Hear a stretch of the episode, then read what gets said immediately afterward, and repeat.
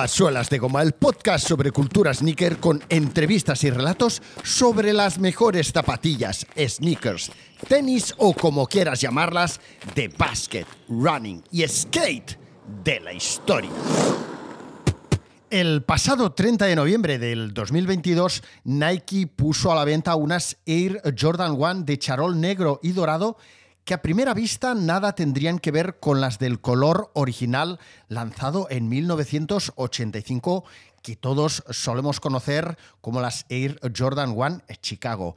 Pero un probablemente intencionado rumor cuenta eh, una, como mínimo, entretenida historia sobre la relación entre aquellas llamativas Air Jordan 1 Black Gold y las OG. Según cuenta la leyenda, el origen de las Air Jordan 1 en eh, Black Gold se remonta también a 1985. Si bien nunca se lanzaron al por menor, a la venta al, público en general, se rumoreaba que se había producido una serie limitada a 20 pares, tan solo a 20 pares, para amigas, eh, amigos y familia de Michael Jordan. Por lo tanto, podríamos decir que aquella podría eh, conocerse como la primera edición Family and Friends de la marca Jordan. Ahora bien, dicen que Michael Jordan, que parece ser que tiene muy buena memoria, no recuerda la existencia de esta edición, de modo que no queda claro si es que eh, no era un tema trascendente para él o realmente a lo mejor todo es una patraña publicitaria más de los departamentos de marketing eh, de, de, Nike, ¿no? Han pasado 38 años y después de todo este tiempo sigue sin haber quedado claro si realmente se produjo aquella especial edición conmemorativa celebrando el éxito, el éxito deportivo y comercial del jugador y la zapatilla o no. De hecho, si fueran reales, en un principio alguien del círculo íntimo de Michael Jordan debería de haber conservado algún par. La madre, eh, la mujer, eh, algún hijo, bueno, algún hijo o tal vez no, el fundador de Nike, Phil Knight, los diseñadores de la Air Jordan 1, Peter Moore y o Bruce Kilgore, Jordan. ¿Creéis que alguno de ellos las conserva? Pues se rumorea que el que es más probable que las conserve probablemente pudiera ser Peter Moore. De hecho, podría tener dos pares. Y esto se debe a que parece ser también que aparte de la especial edición, que no sabemos si realmente existió o no, de Family and Friends, eh, en el 85 también se hizo una edición de las Air Jordan 1 Black Gold en Europa. Pero esta sí que se había producido con la intención de ser comercializada. Eh, ¿Cómo se descubrió este par? Pues eh, parece ser que cuando Peter Moore, Bruce Kilgore, y, o sea, los diseñadores del Air Jordan 1 y todo el equipo que trabajaba con ellos en el desarrollo de la línea de la colección Air Jordan, eh, pues cuando todos ellos viajaron a Italia para seguir trabajando en la producción, en el desarrollo, en el diseño de, las primeras versiones de la Air Jordan 2, cuentan que el equipo encontró allí algunos pares de Air Jordan 1 eh, Black Gold que habían sido fabricados en Europa como SMUs, ¿vale? Lo que se suele conocer como Special Make-ups, que son los colores que durante mucho tiempo las grandes marcas le han dejado hacer a los países pensando en los gustos y las modas del mercado local. A lo mejor a nivel global la marca eh, producía un modelo en rojo o en negro, pero en el país estaba muy de moda el amarillo. Entonces ese país en concreto, si se comprometía a fabricar un mínimo de pares, pues, eh, pues le daban el ok y las fabricaba y las vendía solo en ese país. ¿no? Bien. Estas muestras SMU de las Air Jordan 1 Black Gold estaban confeccionadas con cuero engrasado y tenían un corte de, media bota en lugar del diseño de bota alta original de las Air Jordan 1 original.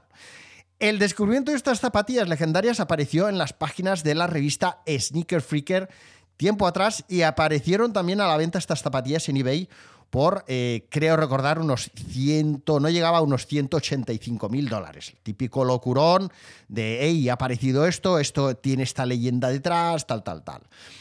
La leyenda siguió creciendo con la nueva aparición, aparición teóricamente pirata de más pares de estas zapatillas en, ya en los 90, provenientes de un fabricante de Asia, de una, de una fábrica de Asia, que las había producido para un distribuidor francés o un vendedor francés o un agente comercial que tenía la intención de vendérselas directamente a un retailer o unos retailers, unas tiendas del mercado japonés.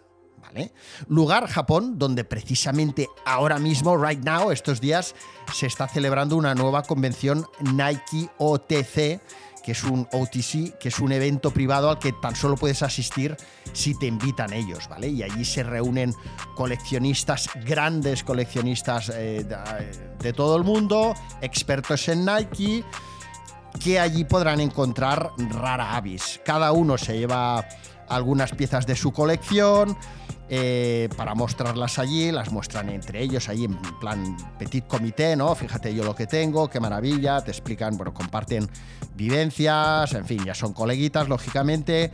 Allí está, si no me equivoco, eh, si no me equivoco Luis Jumi, que como sabéis es coleccionista sobre todo de zapatillas Nike es uno de los mejores coleccionistas eh, europeos en cuanto a zapatillas vintage en general y es uno de los mejores a nivel global de zapatillas eh, Nike vintage, ¿no? De hecho, tiene algún par, algún modelo que no tiene ni tan solo, ni tan siquiera eh, Nike Global, ¿no? Típica zapatilla que desde las oficinas de Nike en Oregón pues se perdió o alguien se llevó a casa, desapareció y no lo tienen.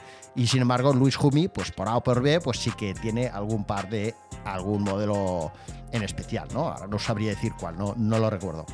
Bueno, en fin, pues según este artículo que salió en Sneaker eh, Flickel, el folclore que rodea la Air Jordan One Black Gold no se quedó atrás en la década de 1980, sino que creció en la década de, 1990, de los 90, cuando, eh, según se informa, pues se produjeron mm, varios pares en, la línea de lo que os he comentado, ¿vale? En fin, eh, fijaros que hay un montón de historias en torno a estas zapatillas, las Air Jordan One Black Gold, que seguro que existieron, porque hay pares vintage de estas zapatillas eh, por ahí rondando, ¿vale? Que aparecen en revistas de estas japonesas eh, de Nike, donde hay un repaso a todo lo que ha, existido a nivel oficial y a nivel extraoficial prendas, PLV, o sea, merchandising, camisetas, etc. Y dentro de todo ese universo aparecen estas Air Jordan One Black Gold con piel negra engrasada. Cierto es que Nike siempre ha sabido aprovechar muy bien estas historias, estirar el chicle al máximo y esto es lo que ha hecho de nuevo en esta ocasión. Eh, relanzar unas Air Jordan One Black Gold, eso sí, en esta ocasión eh, con material em, de charol. No es la primera vez que las lanza, ya a lo largo de, la década de los 2000, del 2000 y de, de la década, eh, parezco chinol, de la década del 2000 y del 2010 ya han ido lanzando alguna que otra.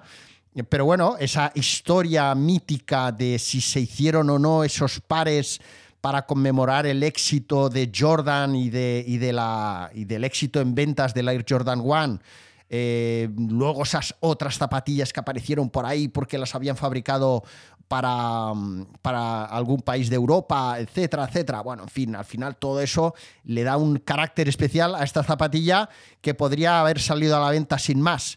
Eh, oye, en plan, fíjate qué molonas, son negras y doradas, o, o no. De hecho, eh, uno de los colores mm, que más éxito suele, o uno de los materiales o acabados que más éxito suele tener en ventas, aun y que no lo parezca, eh, no a nivel mainstream, sino a nivel un poquito pues, de gente que busca piezas un poquito más especiales, siempre son el plateado y el dorado. En general, en, determinados momentos de la historia eh, suelen tener bastante éxito las zapatillas plateadas o las zapatillas doradas.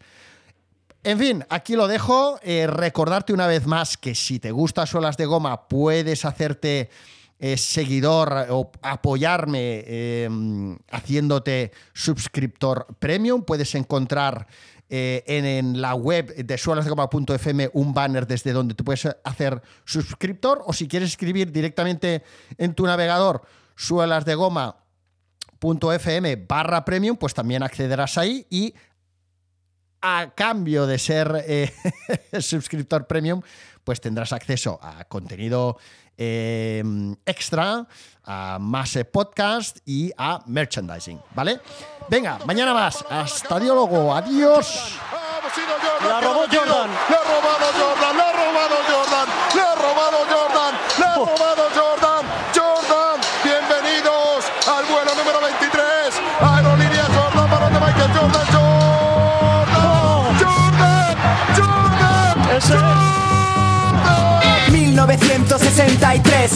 estrella en Brooklyn, debes saber quién es. No hablo de Biggie Smalls, hablo del 23 Michael, Jeffrey Jordan, el rey le apodan. Sus Nikes vuelan, sálvese quien pueda si contra ti juega. Es cosa fina, se mueve por la cancha como...